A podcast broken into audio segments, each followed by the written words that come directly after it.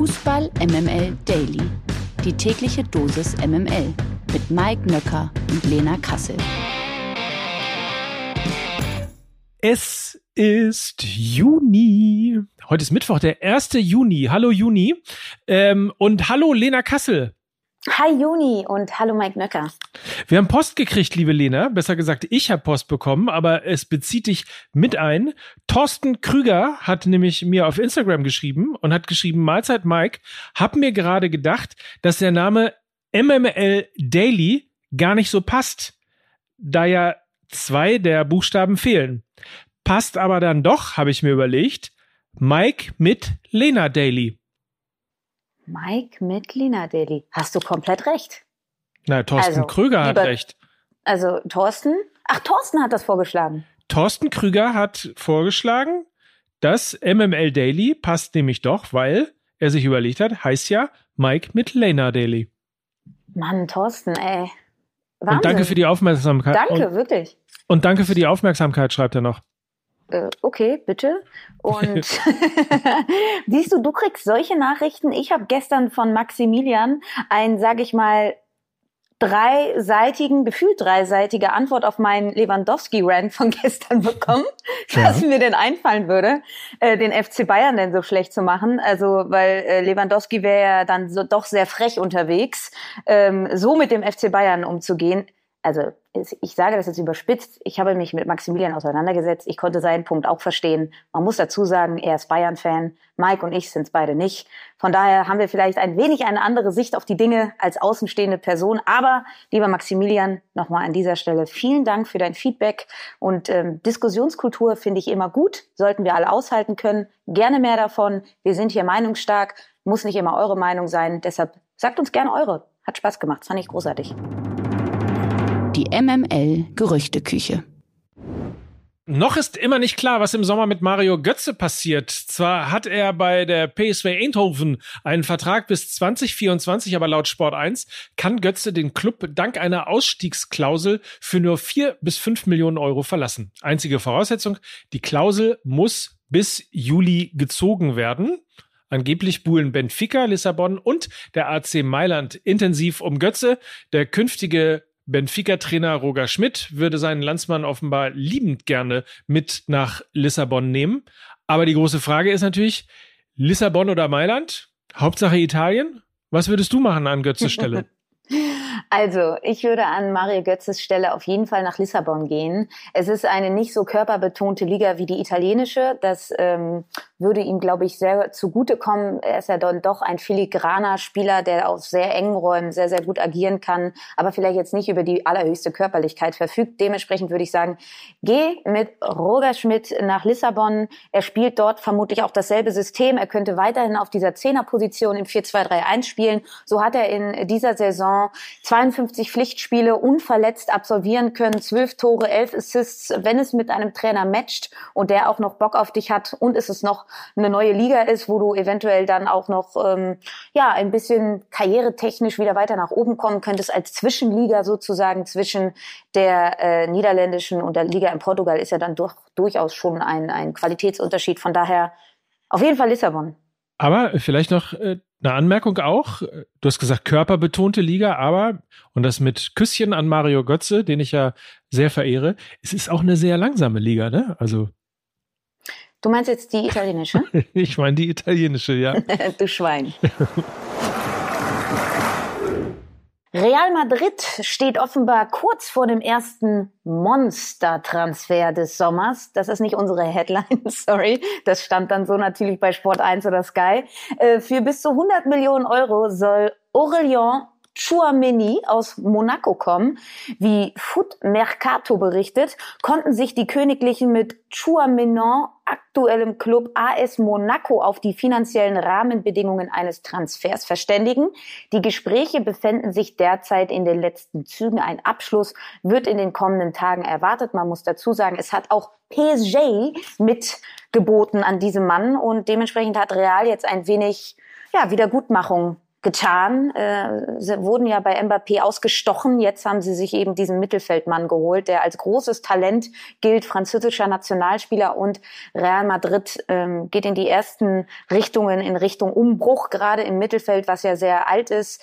Er ist eher ein defensiv ausgerichteter Mittelfeldspieler, könnte also Casemiro ein wenig Konkurrenz machen. Und nicht vergessen, äh, Mbappé startete seine Karriere mehr oder weniger ja auch beim AS Monaco. Giorgio Chiellini dürfte in Kürze einen neuen Club gefunden haben. Nachdem der Abgang von Juventus Turin seit geraumer Zeit klar ist, befand sich die Spielerseite in Verhandlungen und zwar mit Clubs aus der MLS. Laut einem Bericht der Redaktion des italienischen Transferexperten Gianluca Di Marzio fällt die Wahl auf den Los Angeles Football Club. Noch befinden sich aber alle Parteien in Gesprächen. Fakten, Fakten, Fakten. Euroleague-Sieger Eintracht Frankfurt bastelt bereits fleißig am Kader für die neue Saison. Gestern gaben die Hessen die Verpflichtung des kroatischen Defensivspielers Jovel Smolcic bekannt. Der 21-Jährige unterschrieb einen Vertrag bis 2027 und könnte ein wichtiger Baustein für die Frankfurter Zukunft sein. Zuletzt spielte Smolcic bei HNK Rijeka und war dort trotz seines jungen Alters sogar Kapitän. Und ähm, eventuell hat diese Verpflichtung auch etwas mit dieser Posse zu tun. Unklar war nämlich hingegen lange, was mit Martin Hinteregger passiert. Zuletzt sorgte der Österreicher für Aufsehen, als er der Kronenzeitung Folgendes sagte. In diesem Jahr ist sehr viel in die Brüche gegangen. Mir wurde im Spätherbst und zwischen den Viertelfinalspielen gegen Barcelona gesagt, dass ich im Sommer gehen soll. Nun soll Hinteregger Egger insbesondere auf Wunsch des Trainers Oliver Glasner doch in Frankfurt bleiben. Er reagierte auch, äh, auch darauf irgendwie eher ein bisschen verwirrt, sagte nämlich, ich bin überrascht über die Kehrtwende des Clubs, dass ich doch bleiben soll. Die Champions League will ich mir mit diesem Fans sicher nicht entgehen lassen. Das bekräftigte Hinteregger, der in Topform ja eine unverzichtbare Größe ist. Hinti nämlich. Das ist ja dein Hinti quasi, Lena. Ja, Hinti, Hinti, Hinti. Da sehen wir aber mal schon wieder, äh, Communication is key. Ne? In diesen Zeiten merken wir das immer wieder. Anscheinend gibt es da durchaus Nachholbedarf bei dem einen oder anderen Verein. Wir wollen jetzt nicht wieder mit Lewandowski anfangen. Aber äh, wenn sich jetzt jemand schon so anbiedert wie Hinti der Eintracht, also bitte lasst den Jungen doch bitte einfach da spielen und nächste Saison Champions League mit seinem Herzensverein. Was Schöneres gibt es doch gar nicht. Und man muss ja auch sagen, in der Vergangenheit schlug Hinteregger laut seinem Berater mehrfach lukrative Angebote aus. 2019 hätte er demnach äh, zu Lazio Rom wechseln können und auch deutlich mehr verdienen können. Im vergangenen Winter soll der AC Mailand Interesse signalisiert haben und nun berichtet sein Berater, von einer Anfrage von SSC Neapel. Da gab es, auch das ein Zitat, da gab es konkretes Interesse. Bei Napoli hätte er das Doppelte verdienen können. Hinti will aber bei der Eintracht bleiben und wertgeschätzt werden. Alle wollen wertgeschätzt werden. Habe ich dir heute schon gesagt, Lena, dass ich dich wirklich wertschätze? Auch ich schätze dich auch sehr wert. Also, also wenn wir das, ja, also wir haben aber auch eine tolle Kommunikation hier ja. äh, im Daily. Äh, sehr transparent und deshalb sind wir auch beide glücklich. Und ich sage trotzdem, ich werde Merch machen mit Hinti bleibt. Hinti sollte bei der Eintracht bleiben. Punkt aus Ende. So. Und jetzt haben wir uns so gegenseitig wertgeschätzt, dass wir auf jeden Fall unseren Vertrag verlängern und zwar für die nächste Nachricht. MML International. Bevor wir in den nächsten Tagen auf den Kader der Männer schauen, sind heute erst einmal die DFB Frauen dran, denn Nationaltrainerin Martina Voss-Tecklenburg hat ihren vorläufigen Kader für die Frauen-EM 2022 bekannt gegeben. Heißt es nicht die EM der Frauen? Aber gut, das ist eine andere Diskussion. Äh, jedenfalls ganz große Überraschungen blieben aus. Finde ich jedenfalls, Lena. Ich weiß nicht, wie es dir geht. Ja, also eigentlich so den richtigen Knaller gab es jetzt nicht. Es ist vielleicht durchaus überraschend, dass Marina Hegering mit dabei ist, die in diesem Kalenderjahr erst ein Spiel absolviert hat für die Frauennationalmannschaft. Aber der Großteil des Kaders besteht eben aus Spielerinnen vom Doublesieger VfL Wolfsburg und Vizemeister Bayern München mit jeweils acht Spielerinnen. Eintracht Frankfurt ist sechsmal vertreten. Sie haben ja eben auch erstmalig die Champions League Qualifikation wie die Männer hinbekommen in dieser Saison. Unter anderem Shootingstar Laura Freigang, die ich übrigens sehr gerne mal hier in diesem Podcast einladen wollen würde. Eine tolle Frau. Ähm, die erfahrenste Spielerin ist Kapitänin Alexandra Popp, die jüngste mit 19 Jahren, die Hoffenheimerin, die jetzt aber auch wechselt, äh, Jule Brandt. Als vierte Torhüterin hat Bundestrainerin äh, Martina Tufekovic von der TSG Hoffenheim berufen. Und Zitat Voss Tecklenburg, wir haben mit vielen dieser Spielerinnen lange Zeit zusammengearbeitet. Die Basis von allem ist, dass sie gesund sind. Es geht darum, eine gute Mischung zu finden zwischen Erfahrung und den jungen Spielerinnen. Von daher haben wir im Trainerteam sehr intensiv die Köpfe zusammengesteckt, sind aber sehr schnell zu einem Ergebnis gekommen. Bis zur endgültigen Kadernominierung am 26. Juni muss das DFB-Trainerteam noch fünf Spielerinnen streichen. Und an dieser Stelle auch nochmal für euch die Information, die Frauen-M findet im Juli statt und sie wird live bei The Zone zu sehen sein. Und wir halten fest, auch im Kader der Frauen, der DFB-Frauen, keine Spielerin von Borussia Dortmund, äh, bis auf Jule Brandt. Das abseitige Thema. Der aktuellen Generation Profifußballer wird ja immer wieder gerne vorgeworfen, sich zu wenig zu positionieren. Das Gegenbeispiel lieferte gestern einmal mehr Nationalspieler Leon Goretzka, der sich im Rahmen des Diversity Days zum Thema Rassismus im Sport äußerte. Zitat, Rassismus widerspricht allem, wofür ich stehen möchte, stellte der Mittelfeldstar des FC Bayern klar. Es widerspricht dem, wie ich in diesem Land und in dieser Gesellschaft aufgewachsen bin, sagte Goretzka.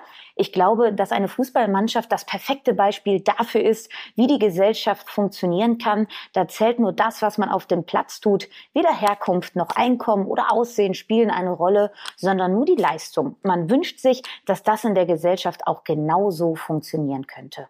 Ja, viele, viele äh, tolle Zitate von Leon Goretzka, so auch dieses. Am Ende des Tages sind Symbole gerade bei den politischen Botschaften wichtig. Wer sich mehr mit der Thematik beschäftige, wisse von der Bedeutung von Symbolik in der Politik oder auch von einem Zeichen. Um tief sitzende und gravierende Probleme in einer Gesellschaft zu lösen, bedarf es natürlich auch substanziellerer Dinge als eines Kniefalls oder einer Regenbogenfahne. Es sei aber auch nicht so, als würde es im Sport damit aufhören, Zeichen zu setzen, sondern es wird auch substanziell gearbeitet und geholfen.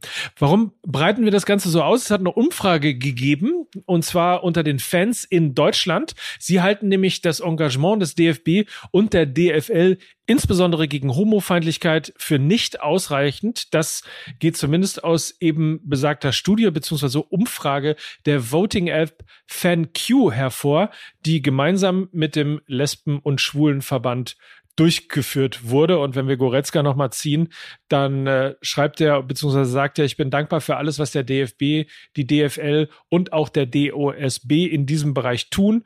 Das wird nicht immer alles zu 100 Prozent nach außen posaunt, da es in erster Linie darum geht, zu helfen. Unterm Strich stecke deutlich mehr dahinter als nur ein Kniefall oder eine Regenbohnenfahne. So halt das Fazit von Goretzka. Aber wie gesagt, die Fans reagieren da ein bisschen anders drauf, beziehungsweise haben da absolut noch Nachholbedürfnis. Und ähm, das ist ja, glaube ich, äh, dann auch ein, ein guter Anstoß, Lena, mehr zu machen. Ja, ich glaube, es geht immer, wenn, also immer darum, äh, auch äh, wirklich wenn man sich das auf die Fahne geschrieben hat, auch mit Konsequenzen zu agieren. Und da reicht es dann eben nicht nur irgendwie die Regenbogenfahne zu hissen oder mit der Regenbogenkapitänsbinde zu spielen, also das, was Leon Goretzka ja auch angesprochen hat, also nur Symbolik zu verbreiten, sondern zu jedem Mut gehört auch eben die Bereitschaft, die Konsequenzen zu ertragen. Und das heißt dann eben auch mal durchzugreifen, ähm, wenn es im Stadion dann eben, eben zu etwaigen Spruchbändern kommt, zu Äußerungen ähm, und, und so weiter und so fort, aber eben auch in mannschaftsintern. Ich habe da auch schon einige Sachen gehört, dass Spieler sich geweigert haben, sich mit der Regenbogenfahne abzubilden. Da müssen sich dann auch einfach die Vereine an die eigene Nase packen und zu sagen, okay, das ist bei uns aber Vertragsinhalt und wir wollen eben Spieler, äh, die für die Werte stehen, für die wir auch stehen als Verein. Und da muss einfach noch mal mehr Mut und mehr Konsequenz hinter als nur reine Symbolik. Und trotzdem nochmal, um das abzurunden, Leon Goretzka ist für mich der logische Nachfolger, Kapitän von Manuel Neuer. Und das sage ich ganz deutlich. Äh, nicht nur, weil er nach seinem Tor bei der Europameisterschaft das Herz in Richtung ungarischer Faschos gezeigt hat, sondern auch eben, weil er so ein reflektierter und rhetorisch hervorragender Fußballer ist, äh, der eine hohe Symbolik hat, aber eben die auch noch mit Leben und Inhalt füllt. Und für mich ist das der zukünftige Kapitän der deutschen Nationalmannschaft. Gewinner des Tages. Wir sind wieder wer? Wir sind Europameister. Jawoll. Und da soll noch mal einer sagen, ey, Fußball und Politik hätten nichts miteinander zu tun, ja? Denn der FC Bundestag ist Europameister. Wahnsinn. Die Bundestagsauswahl setzte sich im EM-Finale in Finnland mit 3 zu 0 gegen die Schweiz durch und holt damit erstmals seit 2011 den Titel nach Deutschland. Ey, die sollen hier im Bundestag rumsitzen und nicht draußen da irgendwie in Fin Entschuldigung. Bei der EM jedenfalls handelt es sich um ein jährliches Vier-Länder-Turnier gegen die Parlamentsmannschaften aus Österreich, der Schweiz und aus Finnland. Den FC Bundestag, den gibt's übrigens schon seit mehr als 50 Jahren, ist also eine feste Institution und gespielt wird in den Sitzungswochen immer dienstags. Das ist, ist es dann, wenn die Ränge im Bundestag mal wieder so leer sind?